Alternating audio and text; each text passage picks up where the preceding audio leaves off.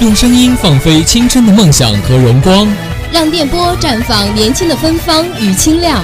我们用心传递校园动态，我们用爱感染学子心灵。阜阳师范学院校园广播，青春路上见证成长。亲爱的书院听众朋友们，大家好，今天是二零一七年三月二十九日，星期三，农历的三月初二。欢迎收听今天下午的校园广播，我是主播子金，我是主播叶凡，我是主播雨薇，我是主播苏涵。首先为大家带来的是文学新旅程，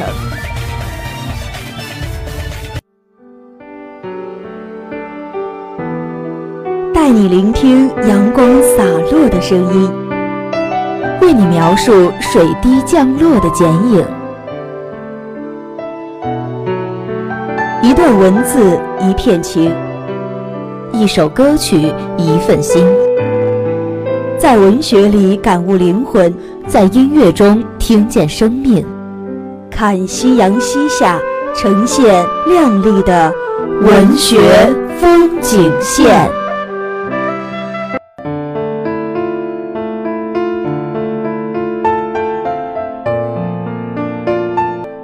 文字有情感，故事有味道。大家好，欢迎在每周三的下午与我们准时相约在《文学风景线》节目，我是叶凡。我们每个人可能在生活中会有很多朋友，他们在我们的生活中是十分重要的。但无论多么好的朋友，都可能会闹别扭。那关系再好的恋人，也都会有争吵的时候呢。但如果我们和朋友或者是恋人因为误会争吵起来之后成为了路人，那就太可惜了。就像主播的一个室友，因为一件小事情错怪了她的男朋友，之后呢，他们就开始闹分手。知道误解了对方后，现在室友特别的后悔，正在想尽办法挽回他们这段感情。所以，当我们和其他人产生矛盾的时候啊，一定要把事情的来龙去脉弄清楚，不要误会了别人却无法挽回了。主播觉得我们在生活中和朋友也难免会产生误会，只要我们把事情讲清楚，误会也会自然而然的解开的。那主播相信呢，在这之后，我们和朋友们的感情也会越来越好的。好的，今天我们文学新旅程的主题就是关于误会，一起来欣赏第一篇文章《被误解的爱》。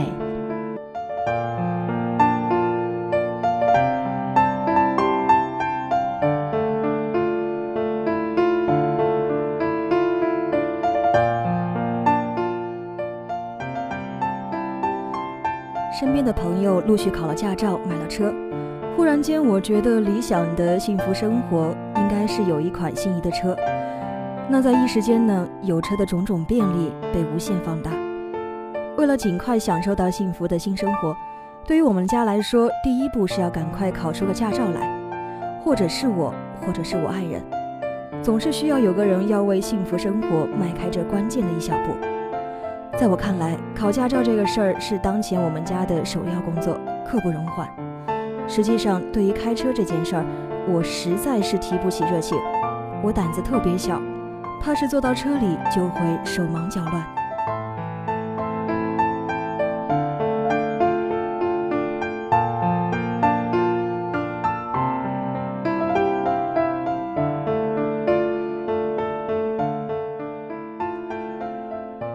于是我便开始动员我的爱人考驾照。为了激起他的热情，我列举了有车以及会开车的种种好处。谁知道任我怎么动员，他却没有半点心动。他的理由也足够充分。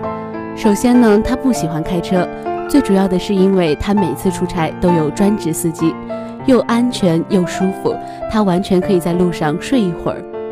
其次啊，家离单位实在是太近，有倒车的时间，他已经骑自行车到了单位。万一再遇上个堵车，开车甚至不如他步行来得快。最后，更没有必要为出去玩而买个车了。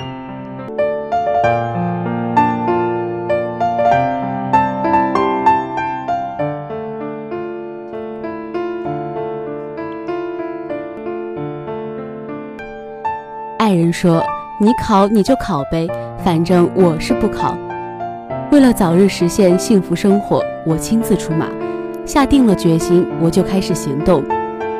首先咨询驾校考试事宜，咨询朋友注意事项，一切进行得很顺利，眼看就要报名成功，貌似离心中的幸福生活只需要最后一步。这时，一直支持我考的爱人忽然变了脸，说什么也不让我考了。我很生气，就和他冷战。开始对他视而不见，一整天都保持同一个表情，不冷不热，不言不语的。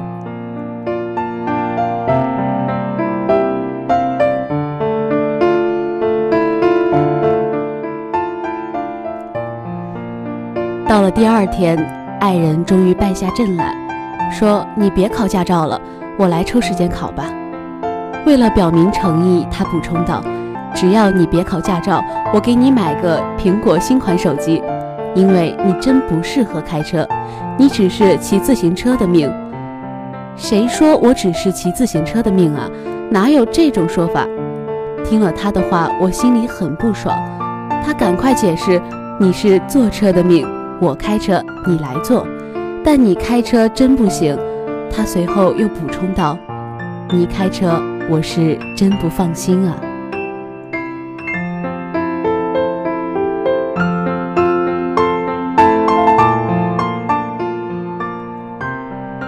说起电动车，也是最近才买。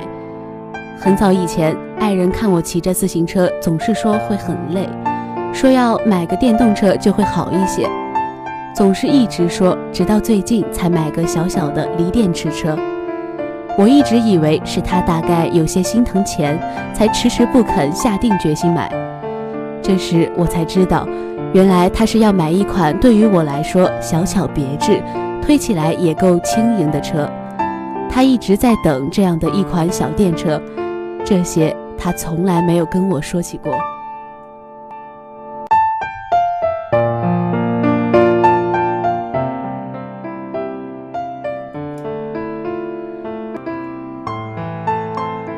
我忽然想起来，他很少对我讲花言巧语，甚至总是习惯的给我泼冷水。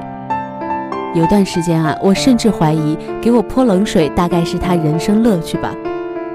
初春深秋，我总喜欢穿裙子，觉得多姿多彩的裙子穿在身上，心情不但相当愉悦，甚至觉得脚步都跟着漂亮裙子摇曳的身姿而变得轻盈了许多。每当穿上心仪的衣裙，我会故意走到他跟前走来走去，这时想听他的赞美真的是有难度。他的第一句话永远会是：“你别臭美了，再套上件衣服，穿太少了，时间长了可是会得关节炎啊。”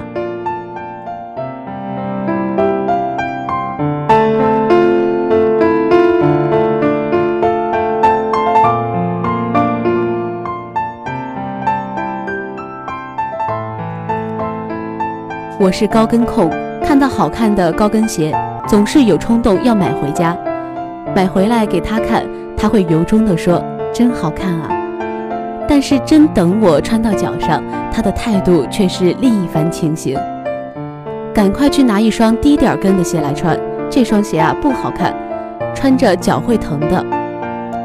好在我有自己的审美情趣，不会被他轻易忽悠，我就坚决踩着我心仪的高跟鞋跑出去，任他在背后生气，并放下狠话。我以后再也不管你了。院子里，大家对我的鞋子给予了高度的评价。回家后，我便笑话他，这就是审美品味的问题。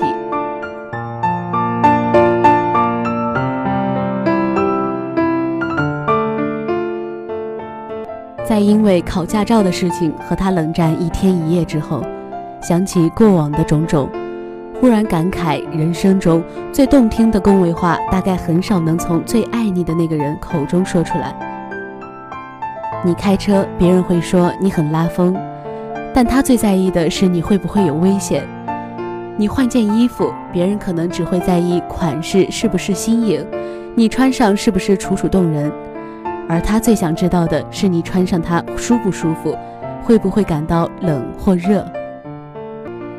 一双漂亮的鞋子，别人看到的可能是性感与惊艳，但他看到的很可能是你因为脚疼，眼角不经意间流露出忍受脚部疼痛的表情。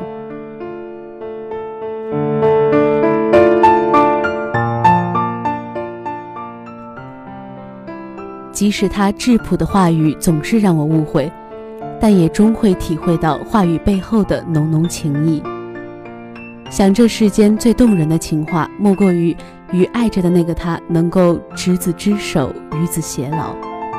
可这样却也是很不容易的，他要考验两个人能否经受住平淡的流年。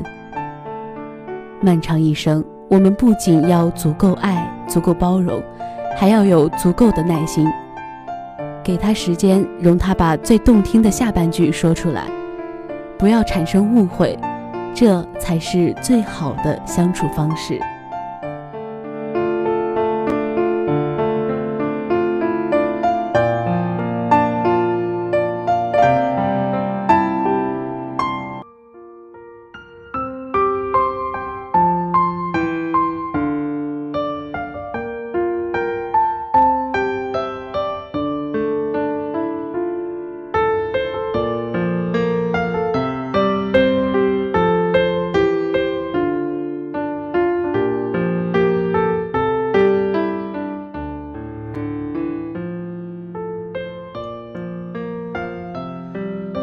之后，欢迎回来。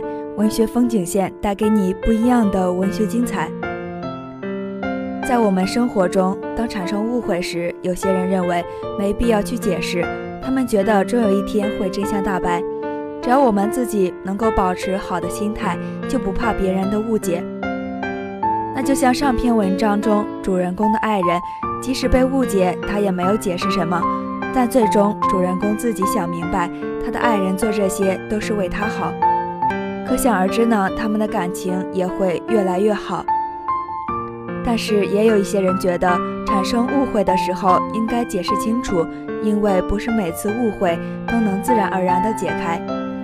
那很多时候，如果我们不去解释，可能永远都不知道真相到底是什么样子的。那主播觉得呢，生活中的我们。一定会有误解别人，或者是别人误解我们的时候。其实误会并不可怕，只要我们能够正视它，一定会自然的化解的。好的，一起来看第二篇文章。今生你欠我一个解释的机会。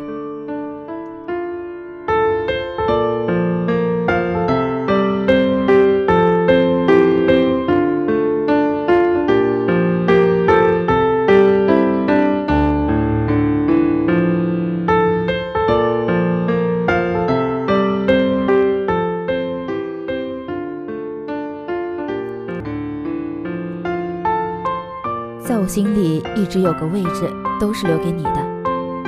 我非常的想念你，我期待某一天我们能够不期而遇。还记得那次见面，你手里拿着一朵玫瑰花，傻傻的站在人群里。现在倒是觉得很好笑哈。白衬衫、牛仔裤，一脸阳光的样子。我以为这辈子面前的这个男人将和我一起共度余生，只是那时候。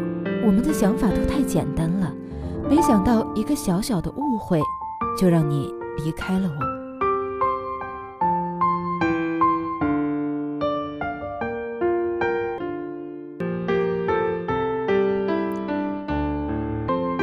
因为很多公司都在裁员，所以那年我们的就业形势异常的严峻。为了工作，我就像一只瞎猫一样到处乱撞。而你在远在千里之外的城市，常常安慰我。那时你就是我的动力，在我无助的时候，你一个电话，我所有的烦恼都可以被抛到九霄云外去。那每天我最幸福的事情，就是奔波了一天，晚上躺在寝室的床上，等到室友喊我，冉冉有电话打给你，当时真的觉得很幸福。我们在一起的日子，你很将就我，尤其是吃饭问题，永远都是我喜欢吃什么，你马上带我去，不管你有多累，也不管地方有多远。记得我们有次出去吃饭，你不让我拿包。我们两个浩浩荡荡的出发了。当我酒足饭饱之时，你去结账，竟然忘带了钱包。我不知道你当时是不是觉得很尴尬，而你想出的最坏的主意，竟然是把我压在那里。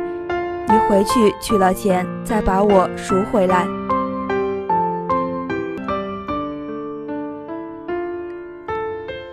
还有那次生病，你守在我床前整整一夜。我躺在床上迷迷糊糊的，还睡了会儿，而你忙前忙后，一刻也没有休息过。一会儿帮我倒水，一会儿帮我找药，还要隔一会儿帮我更换额头上的毛巾。第二天一大早，你两眼红肿，看到我醒了，又忙着为我张罗早餐。我常常会想起你，尤其是在遭遇挫折的时候，多希望那个大男孩用他浑厚的男中音来句。然然，这是暂时的，一切都会好起来的。促使我们的关系转变，可能就是那一次了吧？记得那次有个没有备注的男号在 QQ 上给我发来几条消息：最近几天怎么没有联系我呢？然宝最近怎么样？你看到很生气，没等到我解释，你就甩开我的手。之后很长时间都联系不到你了。其实那几句话是我表嫂用我表哥的号发给我的，因为年龄相近，所以称呼也就特别的亲昵。我觉得你会相信我，所以没有解释。可是从那以后的半年，你都没有音信。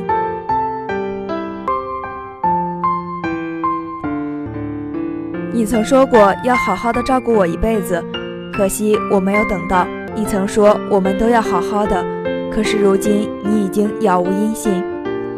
其实你欠我一个原因，我也想给你一个解释。你应该知道我不是一个轻言背叛的人，可是你在长达半年的时间毫无消息，一接的电话竟然一句问候都没有。